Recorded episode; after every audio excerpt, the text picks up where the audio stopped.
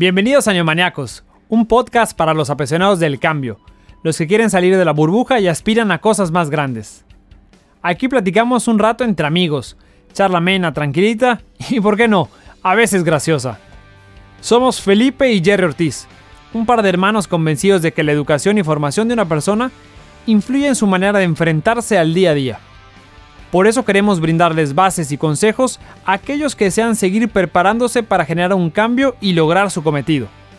Hoy nos acompaña Marisol Tello Rodríguez, doctora en investigación de la comunicación por la Universidad Anáhuac México Norte. Cuenta con el grado de maestría en filosofía por la Universidad Anáhuac Mayap y licenciada en ciencias de la comunicación por la Universidad del Mayap. Consultora empresarial y capacitadora para el área de la comunicación corporativa, relaciones públicas, imagen personal, administración organizacional y servicio al cliente. Fue asesora de comunicación, clima y cultura organizacional, planeación, motivación e integración para consultores asociados, teniendo a su cargo programas para distintas instituciones en las que destacan Yantamaya, Serviclimas, etc. Ha sido docente de diversas instituciones de educación superior, entre las que destacan la Universidad Anáhuac Mayap, el Instituto Campechano, Colegio Bachilleres de Campeche, la Facultad de Contaduría de la Universidad Autónoma de Yucatán. Y ha colaborado como coordinadora de calidad académica, coordinadora de evaluación docente, coordinadora de estadística y coordinadora de operación académica de la Universidad Anáhuac Mayap. La VAT no se en este excelente episodio con Marisol Tello. Hola, neumaniacos, ¿cómo están? Teníamos mucho rato que no los escuchábamos, nos fuimos de vacaciones en diciembre, en enero empezamos a planear esta nueva temporada del 2021 y ya estamos aquí, regresamos recargados con pilas, con energía, para hablar muchos temas de educación y de turismo en este 2021, que sigue siendo un año, pues a lo mejor con mucha incertidumbre, pero nosotros creemos que esta incertidumbre la tenemos que trabajar nosotros y hacer un camino que sea bueno para todos. Jerry, ¿cómo estás? Bienvenido. ¿Qué Felipe? Muy bien. Digo, creo que iniciamos el año con, con, menos incertidumbre de la que teníamos el año pasado. Ya llevamos un poquito más de, de colmillo con esta pandemia que nos ha dejado muchos aprendizajes. Eh, cerramos la temporada 3, eh, ahorita estamos comenzando la cuarta temporada de Neumaniacos, un 4 de febrero. Mañana tenemos inauguración de Tecnotel, entonces estamos arrancando el año con todo, con todas las pilas, toda la energía para darle con toda esta nueva temporada. El día, el día de hoy tenemos a una invitada de lujo que conocemos desde hace muchísimo tiempo. Eh, Marisol, ¿cómo estás? ¿Qué tal, Gerardo? Felipe, buenas, ¿qué tal? Mucho gusto. Me da muchísimo gusto estar con ustedes hoy aquí. Gracias por invitarme.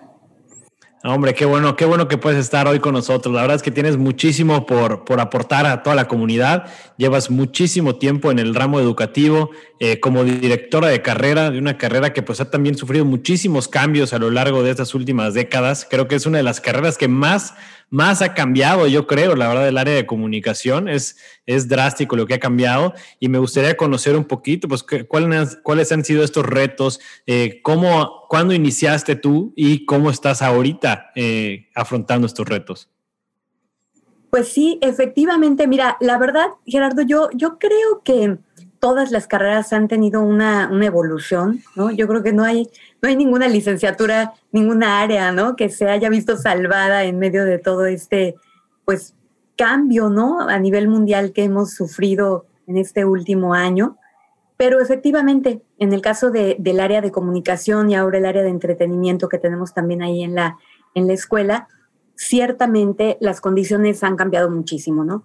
El, tema tecnológico ya de por sí era un aspecto cambiante, o sea, la, propia naturaleza de los temas tecnológicos siempre ha sido cambiante.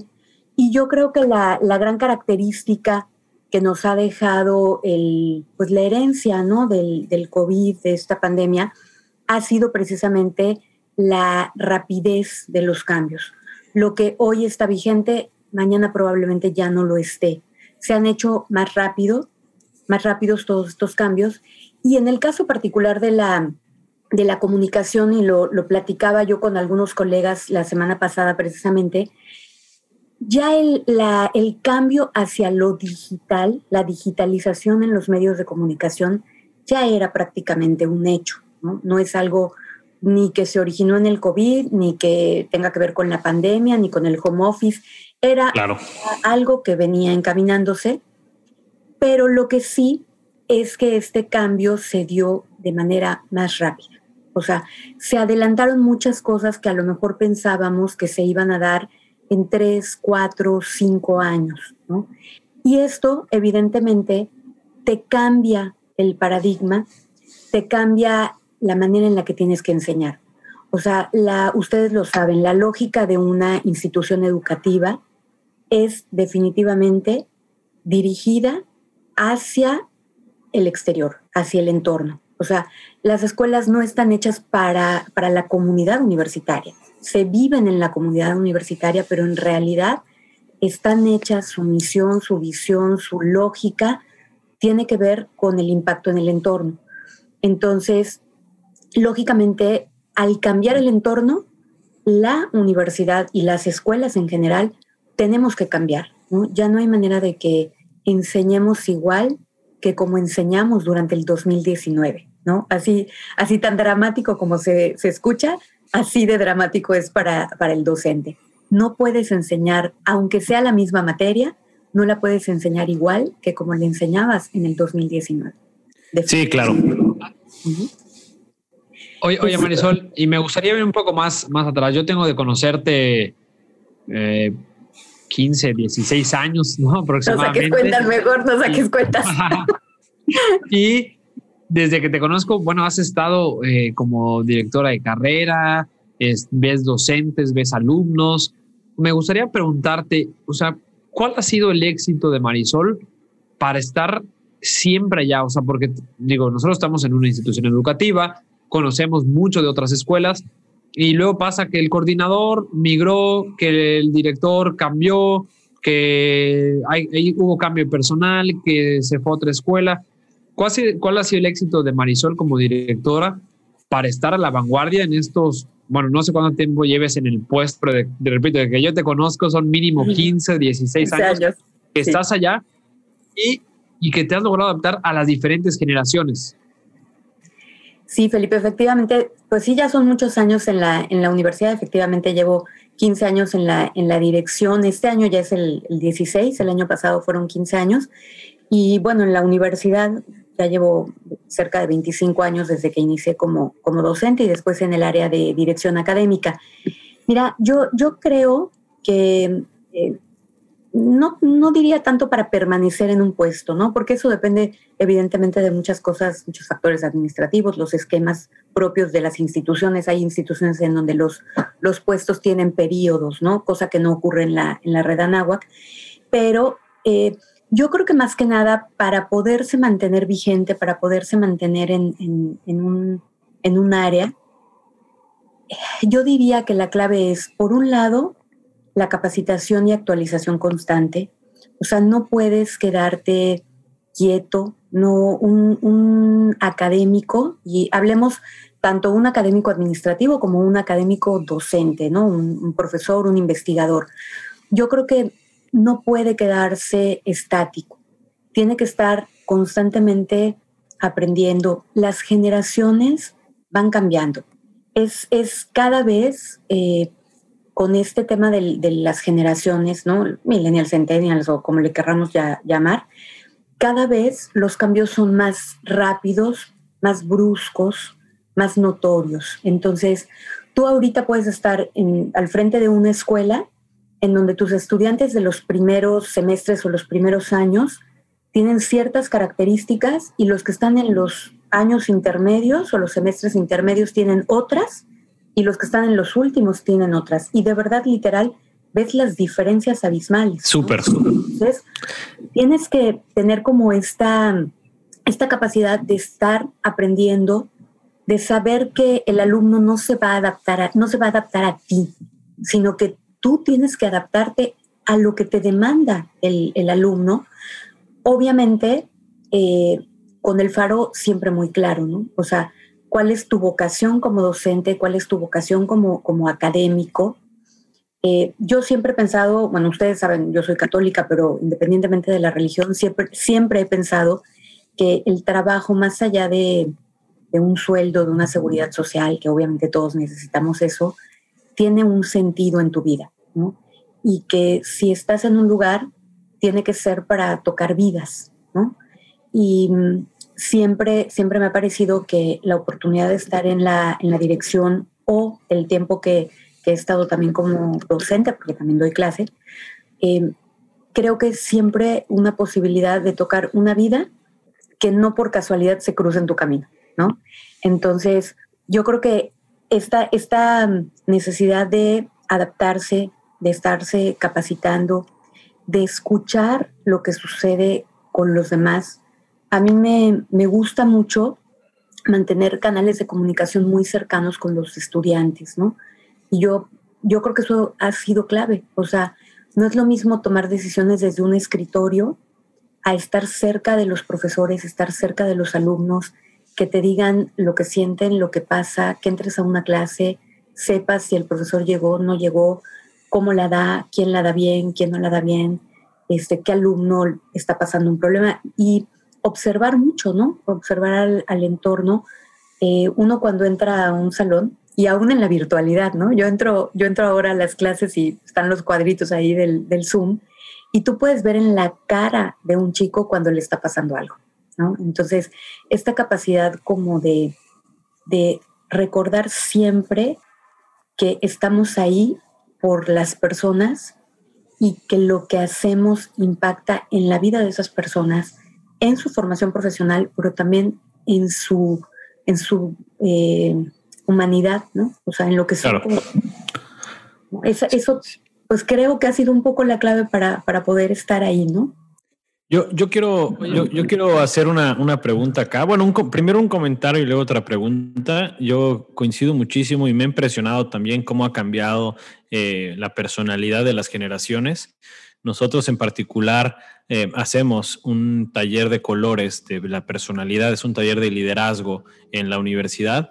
Y cuando empezamos a hacerlo, yo creo que era como 2015 más o menos, 2015 aproximadamente, y las personalidades, el porcentaje salían hacia colores naranjas, que era muy una persona muy activa, eh, muy física, de mucho ejercicio, de mucha acción y mucha y también otro color muy predominante era el dorado, que, el, que es muy organizado.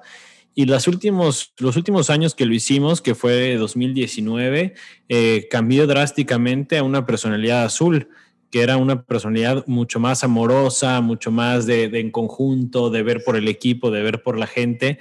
Entonces eso, o sea, es impresionante cómo van cambiando las generaciones y cómo van cambiando las personalidades. Y lo que comentabas, que en una, en una misma generación de, de carrera puedas tener diferentes y no solo personas, sino diferentes masas de, de, personas, es, es, es cañoncísimo. Y por, y, por otro lado, eh, me llamó mucho la atención lo que comentabas, de, de, que has sido muy cercana a los docentes, de que has sido muy cercana a los alumnos. Eh, ¿Y cuál ha sido el reto? Porque eh, te toca a ti estar y encontrar un equilibrio, porque eh, no te puedes poner 100% del lado de los alumnos, pero 100% del lado de la institución y te toca ser mediador. ¿Y cómo logras ese, ese balance? ¿Cómo logras ese equilibrio? Sí, Gerardo. Bueno, lo de los colores efectivamente sí son personalidades muy distintas, ¿no? Y de esta pregunta que me haces, mira, no es sencillo, evidentemente, pero yo siempre he pensado que el centro de una universidad y lo digo siempre con esta frase, el corazón de una universidad o de una institución educativa, siempre he pensado que son los docentes. O sea, el que verdaderamente impacta al alumno es el docente, para bien o para mal, ¿no? Yo en los casi treinta y tantos años que tengo de, de estar en el ámbito académico, he visto cómo la vida de estudiantes han cambiado para bien y en algunos casos para mal, justo por la influencia de un docente, ¿no?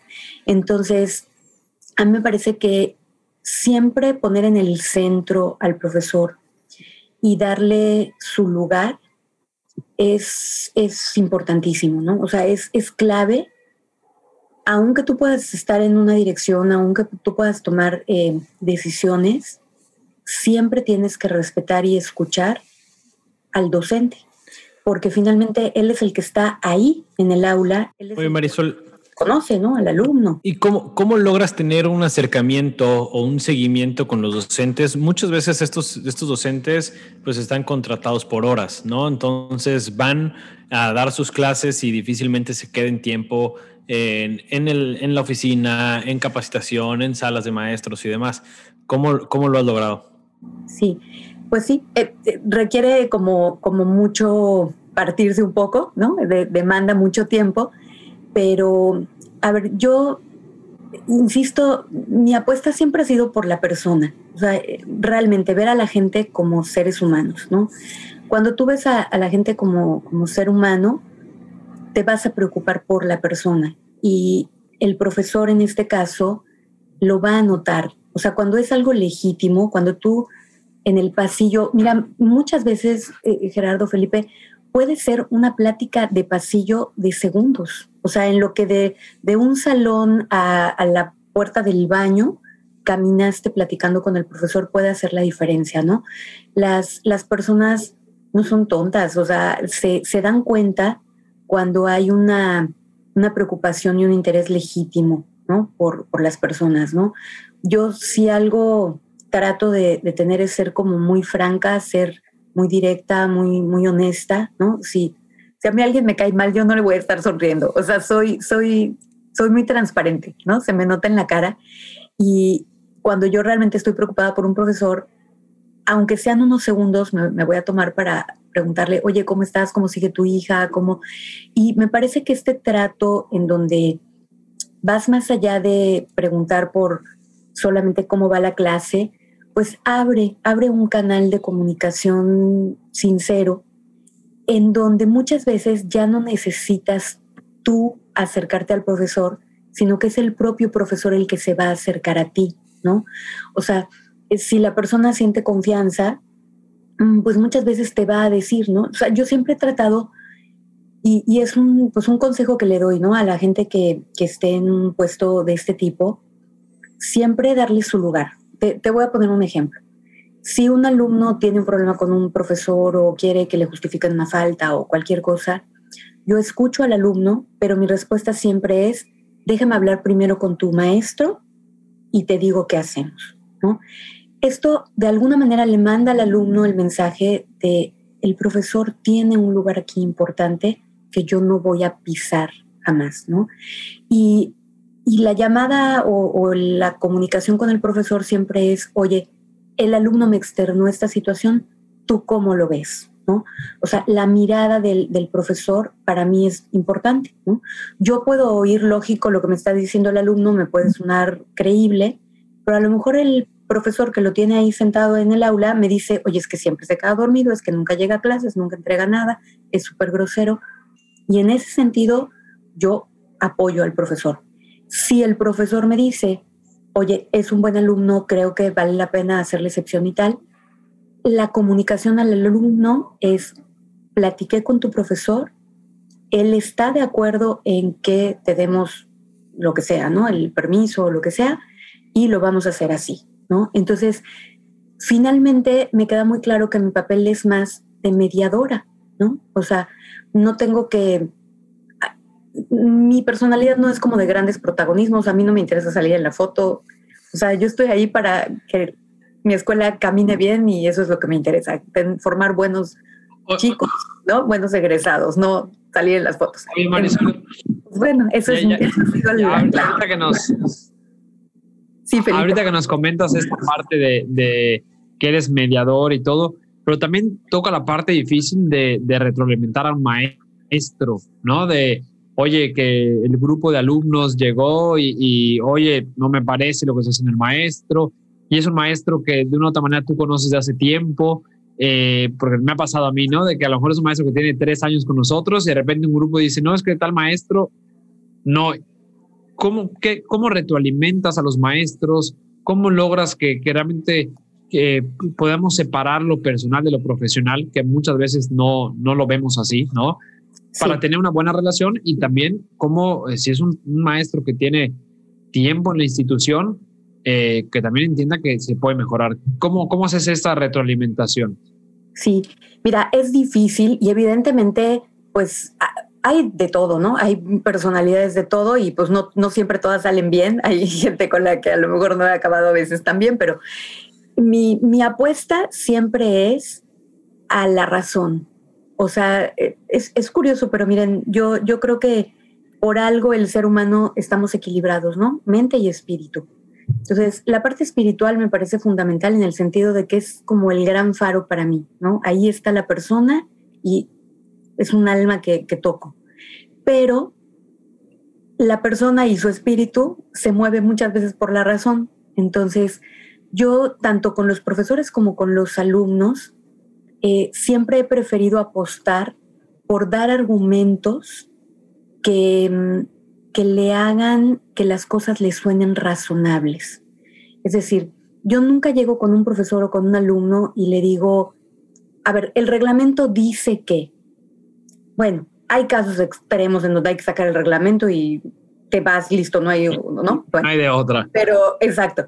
Pero en términos generales, mi primera carta nunca va a ser la normatividad o el reglamento. Mi primera carta siempre es un argumento que te haga que la norma te suene razonable.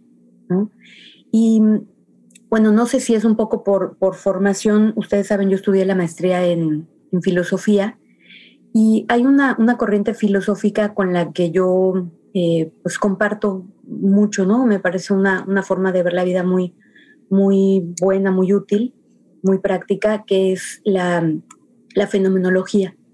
Y justo las corrientes fenomenológicas lo que hacen es apelar a la realidad. Si tú quieres entender cualquier pregunta existencial, en el caso de la filosofía, ¿no? Quiero entender si existe Dios, lo que tengo que hacer es irme a la realidad y buscar las respuestas en la realidad. ¿Por qué? Porque es lo que tengo más tangible, más cercano y lo que ha sido mi experiencia y entonces yo puedo conectar más fácilmente. Llevando esta, esta filosofía a la, a la pedagogía, a mí me parece que cuando tú le haces al chico o al profesor conectar con la realidad, con lo que es capaz de hacer, con lo que ha sido capaz de hacer, puedes perfectamente bien hacer que la persona de una mejor manera reaccione. Y voy a, voy a darles un ejemplo. Eh, es imposible, nadie somos monedita de oro. Y hay generaciones con las que nos llevamos muy bien y hay generaciones con las que no nos llevamos muy bien. Un profesor que a lo mejor tiene muchísimos años dando la misma materia, con un grupo puede no llevarse bien, ¿no? Y es un tema más de personalidad, es un tema de situación de vida, o sea, te puede estar pasando algo en particular en ese momento que te haga estar más enojón, más este, menos eh, paciente, no lo sé, o, los chavos más inquietos, más... Pero si tú llegas con el profesor y le dices, a ver, mira, tú tienes muchísimos años dando clases y cómo lo has hecho otras veces y le haces a esa persona recordar cómo ha resuelto esas situaciones en circunstancias similares, la persona se va a dar cuenta, uno, de que se ha enfrentado a situaciones parecidas. Dos, que ha tenido recursos y que ha sido capaz de resolverlo. Y por sí misma va a encontrar la respuesta, ¿no? O sea, creo que esto es mucho más sano porque si yo quiero llegar a darles las respuestas, uno, ni, ni tengo la verdad absoluta, ni soy yo la que estoy en el aula. Entonces, quizás mi, mi, mi punto de vista no sea el mejor pero el profesor que está ahí en el salón es el que realmente puede saber qué puede solucionar o qué puede hacer que la, que la situación eh, fluya mejor usando sus propios recursos. Eso también me parece muy importante, o sea, respetar. Eh, yo Claro, es, es, como motivar, motivar a que la gente encuentre sus propias, sus propias respuestas, ¿no? Exactamente, Gerardo. O sea, yo, yo puedo venir y decirte, oye, Gerardo, la mejor forma de dar clases es esta, pero ustedes lo saben, o sea, es un tema de estilos, ¿no? Por eso hay en pedagogía los estilos de enseñanza y aprendizaje. O sea, mi estilo es completamente diferente al tuyo, al de Felipe y al del resto de los profesores. Y hay que respetar esa, pues esta em, forma particular de ser, esta individualidad y además explotar las las características, explotar las cualidades de cada individualidad, ¿no? Porque todos los profes y todos los alumnos tienen su lado maravilloso y su lado terrorífico, ¿no? Entonces, lo que hay que tratar de hacer es, bueno, usa tu lado maravilloso para enamorar a tus chavos, para enamorar, enamorarlos de tu clase, pero a tu forma, no a la mía, ¿no? Porque si no, pues no se trata como de hacer soldaditos que todos actúen igual, ¿no? Algo, algo que, por ejemplo, que yo, que yo hago mucho cuando me hacen alguna pregunta en, algo en el trabajo es, oye, estamos pasando por esto, ¿qué podemos hacer? Y yo respondo, a ver, ¿tú qué harías? ¿No? O sea, ¿tú qué harías? A ver, para, para escuchar, porque muchas veces no siempre nosotros tenemos la, la, la, respuesta, no tenemos la varita mágica para solucionar cosas. Y muchas veces, o sea, lo que tú dices, el maestro mismo tiene la respuesta, pero, a ver, hay que, hay que, hay que buscarla por algún lugar, ¿no? Eh, una, una pregunta, Marisol. Eh, ¿Algún aprendizaje que tengas en estos 15 años? O sea, ¿Cuáles de los aprendizajes más significativos que tienes? Híjole, pues hay muchos. Sí, algo, algo, algo así que nunca vas a olvidar. Pues mira, te, te, va a sonar un poco romántico lo que, lo que te voy a decir, pero una, una cosa que me ha marcado mucho y que, la, que siempre la tengo presente, más allá de, de las cuestiones pedagógicas o de las cuestiones administrativas, es nunca dejar pasar un comentario o un consejo a un chavo, a un alumno, hablando de los alumnos, cuando lo ves en el momento, ¿no? Este, hace muchos años, muchos, muchos años, eh, me tocó tener un, alumno que finalmente egresó de la universidad y poco tiempo después de haber egresado falleció. Y el chavo traía ahí un tema con, drogas y era algo que, yo sabía porque la gente lo decía y porque era obvio, se notaba, ¿no? Y muchas veces, Gerardo, en este afán de, del respeto, de no meterte en la vida personal, ¿no? No dices nada. Claro. Y yo, yo recuerdo que cuando, cuando me entero que él fallece y fuimos a su, a su funeral, ese día me prometí a mí misma jamás volver a dejar pasar cuando yo observara algo en un alumno o en un profesor, un comentario, ¿no?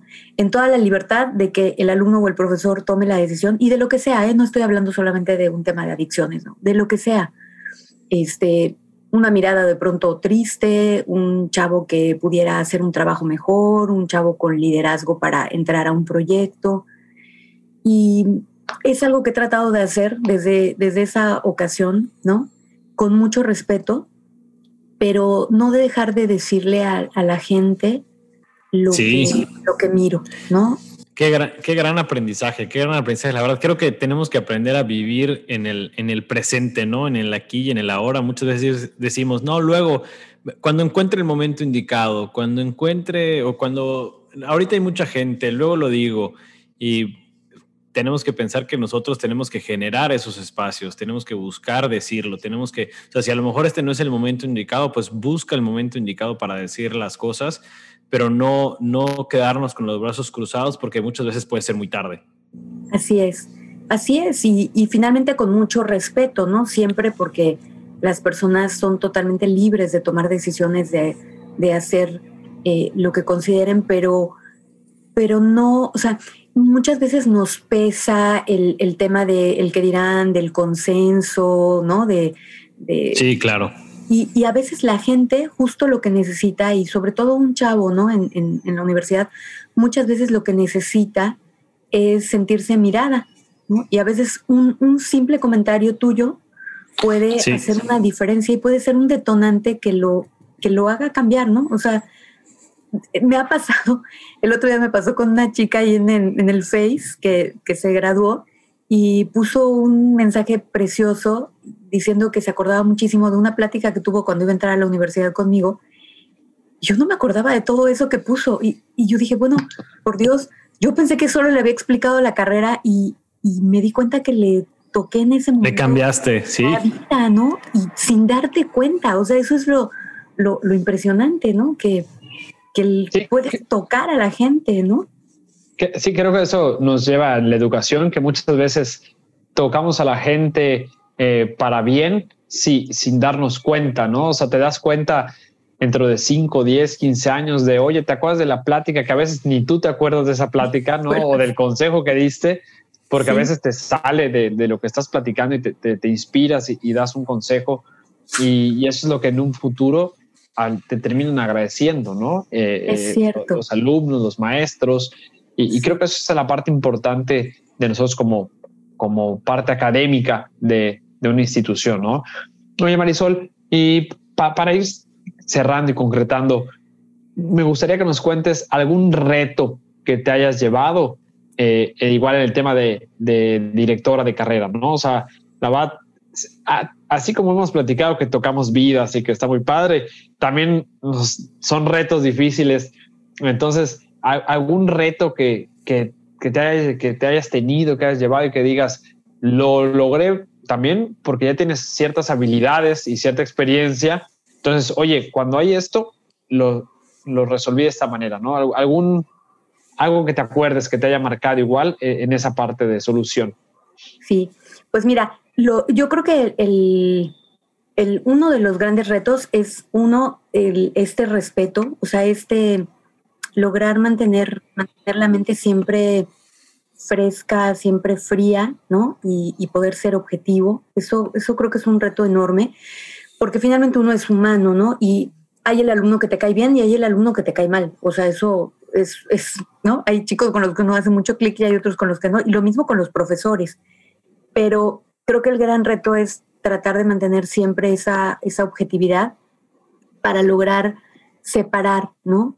Y sin dejar de ver este lado humano que les digo que para mí es como muy importante, sí tratar de irte a los hechos, ¿no? Y, y decir, bueno, a ver, fríamente, ¿qué, ¿qué, es lo que pasa, ¿no? Entonces, sí es un reto para mí esa, esa parte para lograr como equilibrar la, la parte humana con la parte racional de, de, de la toma de decisiones en el día a día, por un lado. Y por otro lado, eh, creo que aquí sí, hablando ya específicamente de, este último año y de todo el, tema de la pandemia, creo que también un reto importante ha sido esta adaptación a las nuevas formas, ¿no?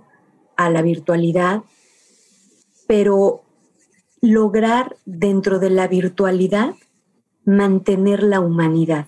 ¿no?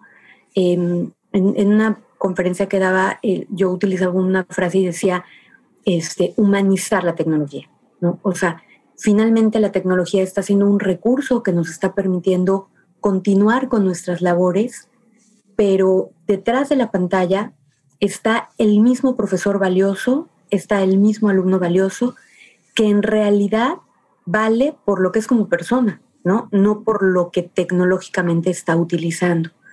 Entonces, eh, buscar, y, me lo he puesto como el, gran reto para este 2021. Creo que el año pasado fue un año para adaptarnos, para encontrar formas, y en diciembre un poco haciendo una, una reflexión de, pues, de todo el año y de cómo habíamos ido, eh, me propuse este año hacer que mi escuela estuviera mucho más cercana eh, y que la gente se sintiera tocada a pesar de que nos tuviéramos que mantener a la distancia. ¿No? Y pues sí, ciertamente es un reto porque tienes que luchar contra pues, que el Zoom, que el Internet, que la tecnología, que el alumno te abra la cámara, que no te la abra, pero finalmente creo que apostar por que sintamos la presencialidad eh, en la conexión virtual eh, va a ser una gran diferencia, ¿no? Porque creo que las, las personas somos seres sociales, o sea, Totalmente. La, gran factura de la, de la pandemia es precisamente esta parte humana, ¿no? Que es la que nos hace falta. lo, que añoramos es volver a verles, dar un abrazo, ¿no? Es la parte humana la que nos está faltando. El trabajo siguió, ahí estamos, chambeando de una manera u otra, ¿no? Pero esta parte humana es la, gran factura. Entonces, lograr esa parte humana, lograr que la gente de verdad te sienta. Hice, hice un ejercicio para el inicio del, semestre con los profesores y les dije, nos vamos a abrazar, ¿no? Y nos tomamos una fotografía abrazados y les dije, porque este semestre nos vamos a abrazar físicamente, o sea, aunque no podamos, lo vamos a hacer y el alma va a estar abrazada. Y he estado tratando de hacer un esfuerzo por, trabajar en ese sentido, ¿no? Y, y, también, bueno, quisiera yo ahí recomendarles, he estado leyendo un libro muy interesante que se llama Aprender para desaprender. Este, se lo súper recomiendo. Es, es un libro que tiene un poquito ahí una compilación de qué es lo que ha pasado, ¿no? En, medio, pues, un poco de todos estos cambios que hemos tenido a nivel, no solamente educativo, sino también a nivel eh, laboral. Y el, papel que tiene, ¿no? El que, el que seamos capaces de estar abiertos a aprender, a pesar de que tengamos los años del mundo haciendo este trabajo, dando la misma clase, enseñando, lo que sea, eh, esta, esta capacidad de desaprender, de soltar las cosas que hemos hecho por años y aprender nuevas formas. ¿No? Entonces, bueno, ahí se los, se los recomiendo, está muy interesante y me ha dejado muchas ideas para, para este reto que, que les digo que pues estoy tratando ahí de... anotado ya, anotado ya en la lista de los siguientes libros.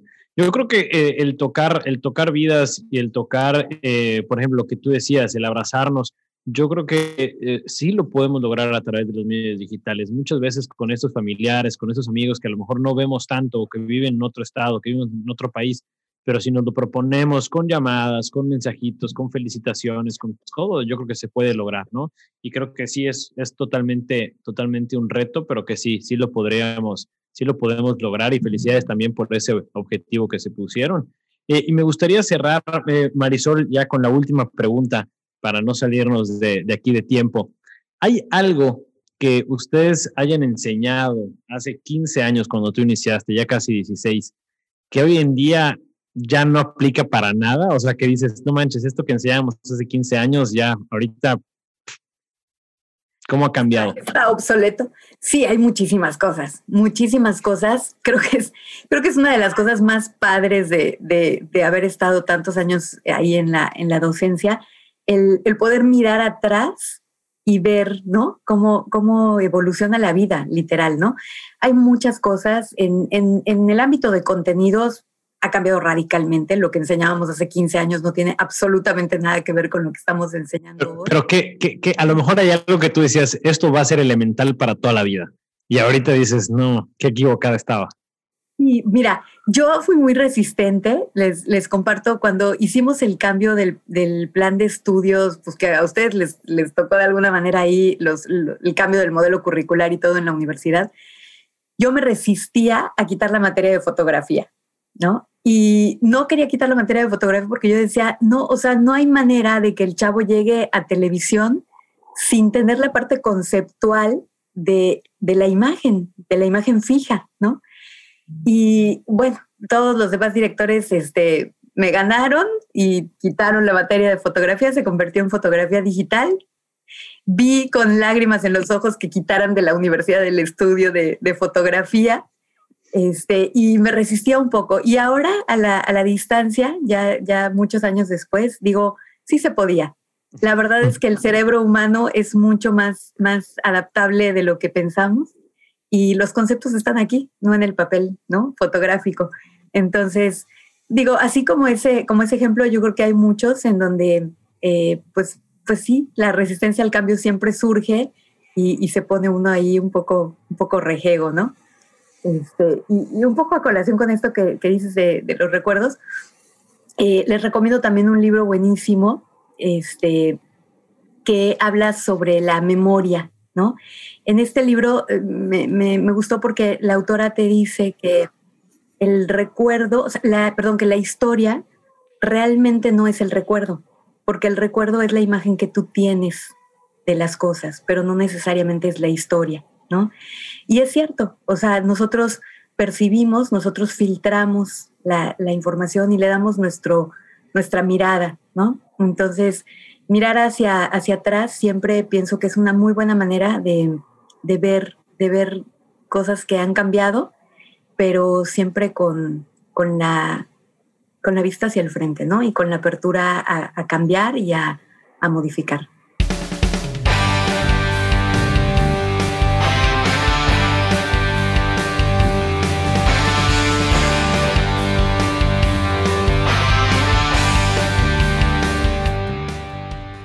A ti que invertiste tu tiempo en escucharnos, muchísimas gracias y esperamos tenerte por aquí en la próxima edición.